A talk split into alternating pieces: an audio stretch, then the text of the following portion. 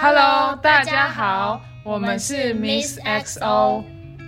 我是星星老师，具有媒体传达设计系相关背景，也是具专业证照的临床心理师。我是妍妍老师，是具有十多年工作经验且具有专业证照的语言治疗师。我们平日的工作内容是服务特殊儿童。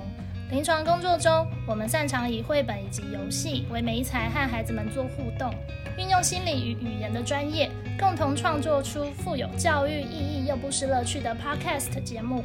每周除了透过生动的故事传达寓意外，也会有故事的延伸与讨论。希望能在育儿的路上给予家长支持以及陪伴，也希望家长与孩子都能透过聆听故事，找到共同的乐趣哟。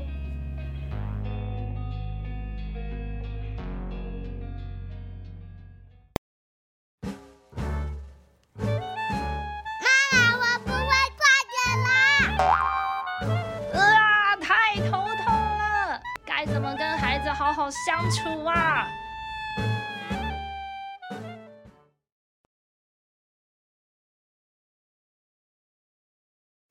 这一周的原创故事是关于小猫嘟嘟怕黑的故事。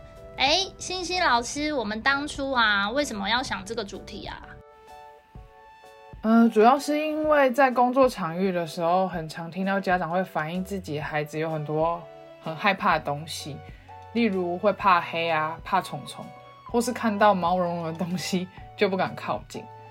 家长可能还在忙碌，就像故事中的小猫嘟嘟的妈妈正在忙着打扫，没有办法随时陪伴。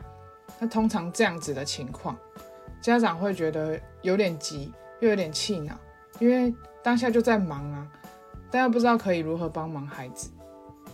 嗯，没错。那你有什么好的建议吗？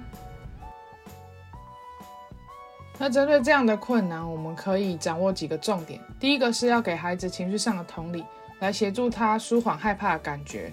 第二个就是可以教他问题解决方法，让他之后在遇到困难的时候可以自己尝试去应对。针对第一点，在孩子反映自己很害怕的当下，可以给他同理，例如说，因为很黑，好害怕哦，你不知道该怎么办，很需要帮忙，对不对？或者说，好可怕哦，黑黑的地方让人感觉很紧张。透过这样将他的害怕感觉描述出来，孩子会感到被同理、关心以及照顾，那么心情就会稳定一点点。那当情绪平稳之后呢，就可以针对第二点教导孩子面对害怕问题解决方式。这就让妍妍老师来分享具体的做法吧。我这边的具体做法大概有四个步骤，第一个就是陪伴，大人可以陪着小孩一起去面对他的害怕。然后，如果啊，小孩是以怕黑这个状况来举例的话，第一次大人可以陪着小孩去使用手电筒照亮黑暗的地方，让他知道黑黑的地方一点都不可怕。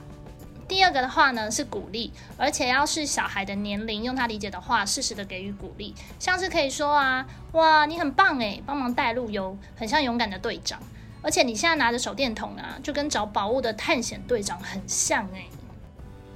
但是那总不能每次都陪他吧？这样子孩子不是会一直很依赖吗？该怎么办呢？嗯，所以啊，第三个重点就是渐进式的增加小孩的独立性，也就是啊，你在生活中可以制造很多的机会，让小孩练习克服他害怕的东西哟。譬如以怕黑的状况来说，第一次家长可以在孩子旁边完全的陪伴他，但下一次啊，家长要试着跟小孩拉开一点距离，让小孩拿着手电筒走在最前面。然后啊，也要在这个过程中不断的鼓励他的勇敢以及独立。最后第四点就是啊，大人一定要在小孩完成任务之后给予他大大的鼓励，比如说你可以抱他，你可以亲他，或者给他一个 give me five 都行。这部分主要是增加小孩自我肯定以及他自己的效能感，让他知道虽然他很害怕，但是他绝对是有能力可以克服的。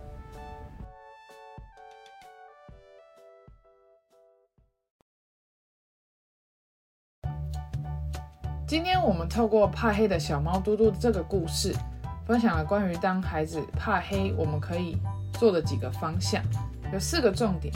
第一个是情绪同理，第二个是陪伴他尝试，尝试去应对。第三个就是呢，当他去尝试前后要给他鼓励。第四个是渐进式的增加他的独立性。大家也可以试着在生活中练习看看哦。若喜欢我们分享的内容，或是还有其他想问的问题。